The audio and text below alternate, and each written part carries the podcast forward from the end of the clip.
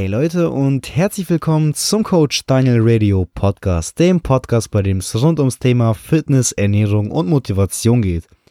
Heute ist der 15. April 2018, Sonntag, das heißt der vierte Tag von der FIBO ist vorbei. Erstmal für alle, die nicht wissen, was die FIBO ist. Also die FIBO ist die größte Fitness- und Gesundheitsmesse, die jährlich in Köln stattfindet. Und ich war dieses Jahr am Freitag und am Samstag dort und im Vergleich zu letzten und vorletzten Jahr merkt man einfach, wie viele Menschen sich wirklich für Fitness und Gesundheit interessieren. Also es wird immer mehr.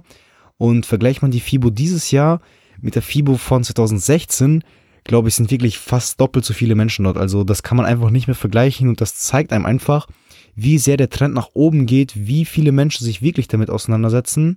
Und deswegen empfehle ich jedem, der sich da mehr mit auseinandersetzen möchte und ja, auch viel Motivation tanken möchte, einfach mal nächstes Jahr auf die FIBO zu gehen und sich das Ganze mal anzuschauen, auf sich wirken zu lassen und ja, ich kann es nur empfehlen.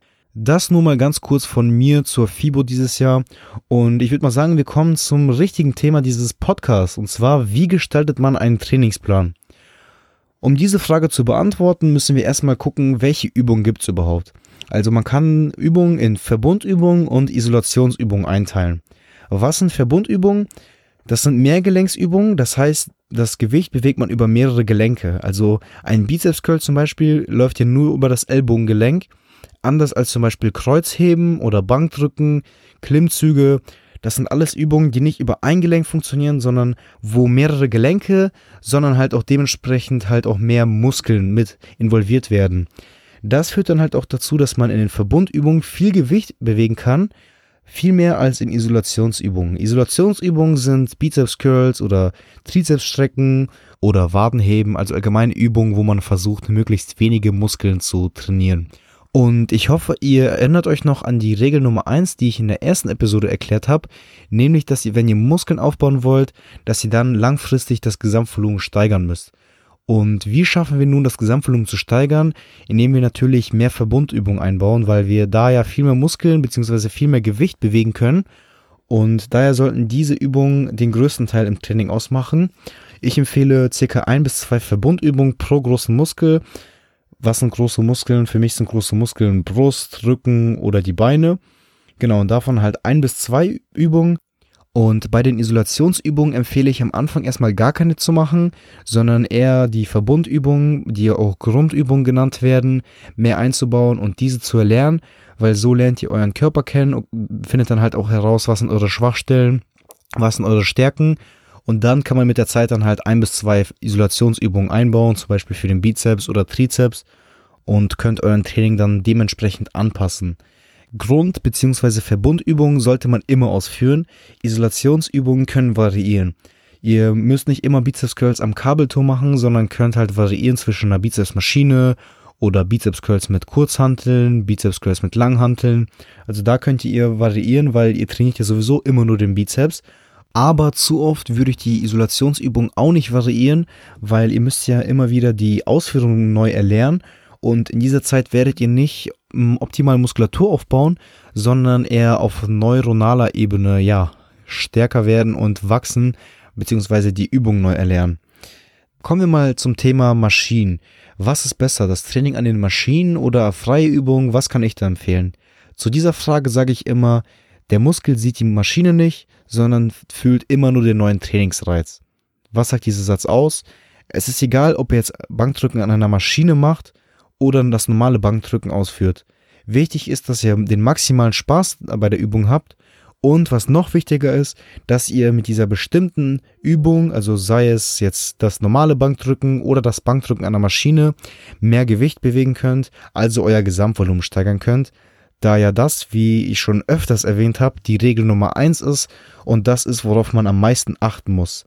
Anfängern jedoch empfehle ich überwiegend an Maschinen zu trainieren, weil so könnt ihr die Übungsausführungen erlernen und so erlernt ihr halt auch das Gefühl zu bekommen, welche Muskeln man bei den bestimmten Übungen trainieren muss, wie es sich anfühlt, wenn man zum Beispiel den Rücken trainiert, wie es sich anfühlt, wenn man die Brust trainiert. Und dann kann man sich dann mit der Zeit halt langsam an freie Übungen rantrauen, wenn ihr meint, dass ihr dort mehr Gewicht bewegen könnt oder dass diese euch mehr Spaß machen. Zum Thema Übungsausführung ist wichtig, dass man darauf achtet, dass man die Verbundübungen, da diese am wichtigsten sind, als erstes ausführt. Also merkt euch, das Wichtigste immer zuerst machen. So könnt ihr am meisten Gewicht bewegen, denn Muskeln, die bei Isolationsübungen trainiert werden, werden in der Regel bei Verbundübungen auch mit trainiert. Also beim Bankdrücken arbeitet nicht nur die Brust, sondern halt auch der Trizeps. Und würden wir jetzt vorm Bankdrücken Trizepsdrücken machen, dann würden wir den Trizeps schon vorermüden und könnten dann beim Bankdrücken weniger Gewicht bewegen, was ja nicht unser Ziel ist, sondern wir wollen ja bei den Verbundübungen stärker werden und dort das Gesamtvolumen steigern. Dann empfehle ich zum Beispiel beim Zweiersplit, wenn wir da den Oberkörperplan ausführen, dass wir nicht immer zwei Übungen hintereinander ausführen, die dieselben Muskeln trainieren, sondern dass wir ja einmal eine Push-Übung machen, zum Beispiel Bankdrücken und danach eine Pull-Übung ausführen, zum Beispiel Latzug, weil beim Latzug trainieren wir ja nicht die Brust. Und somit hat die Brust dann länger Zeit, sich, sich zu regenerieren, beziehungsweise hat länger Pause. Und wenn wir zum Beispiel als erste Übung, wie gesagt, Bankdrücken machen, als zweite Übung Latzug und als dritte Übung Schrägbankdrücken, dann würde die Brust ja erst wieder beim Schrägbankdrücken drankommen und nicht beim Latzug und hätte dementsprechend mehr Pause. Und dann hätte man beim Schrägbankdrücken wieder mehr Kraft. Also so ist es bei mir probiert's mal aus. Vielen gefällt es halt auch, dass man erst komplett die ganze Brust trainiert, dann den ganzen Rücken, dann die ganze Schulter und dann den ganzen anderen Kram. Aber ich empfehle es eigentlich immer entgegengesetzt zu arbeiten. Also nicht immer einen Muskel abarbeiten und dann den nächsten, sondern halt immer zum Beispiel Brust, dann Rücken, dann wieder Brust, dann Rücken, dann Schultern. Also dass man halt immer guckt, dass man immer den entgegengesetzten Muskel trainiert. Zu den Pausenzeiten kann ich sagen, dass man keine einzige Studie findet, die beweist, dass kürzere Satzpausen, also kürzere Satzpausen sind so circa 30 bis 60 Sekunden, mehr Muskelwachstum bedeuten, als wenn man längere Pausen macht. Jedoch findet man Studien, die zeigen, dass bei circa 2 bis 2 Minuten 30 mehr Muskelaufbau stattfindet, als bei einer Pausenzeit von einer Minute. Das hat mit hormonellen Reaktionen zu tun und auch mit der Regeneration von ATP und Kreatinphosphat, das halt die überwiegend Energiespeicher beim Muskeltraining sind.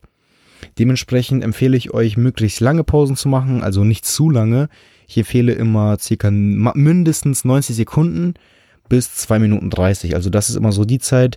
Ich stoppe auch die Zeit nicht, sondern mache das halt intuitiv und gehe einfach dann wieder ran, wann ich ja wieder fit bin und sage jetzt nicht irgendwie, ich stelle mir jetzt einen Timer von 50 Sekunden und muss unbedingt nach diesen 50 Sekunden ran, sondern ich mache das einfach so, wie mein Körper sich fühlt und so empfehle ich es auch jedem. Also der Körper wird euch schon sagen, okay, jetzt kannst du wieder den nächsten Satz machen und da müsst ihr euch auch nicht mit kürzeren Satzpausen einschränken. Das war es erstmal von mir zum Thema Trainingsplanerstellung. Ich hoffe, es hat euch gefallen, mir zuzuhören. In der nächsten Episode geht es um das Thema Schwachstellen ausgleichen. Das ist eher ein Thema für fortgeschrittenere Athleten wie man halt Schwachstellen ausgleichen kann, welche Strategien es da gibt und was ich euch empfehlen kann. Ich hoffe, ihr konntet wieder was Wichtiges mitnehmen für euer Training und ich würde auch gerne nochmal auf mein Instagram-Profil aufmerksam machen. Dort könnt ihr täglich Motivation tanken. Dort könnt ihr halt auch gerne Fragen stellen oder mir Themenvorschläge geben, was ihr euch wünscht, was euch interessieren würde. Und ich hoffe, wir hören uns beim nächsten Mal. Vergesst nicht, mir bei iTunes eine Bewertung zu geben. Und ich wünsche euch noch einen schönen Tag, Abend oder was auch immer ihr habt. Ciao.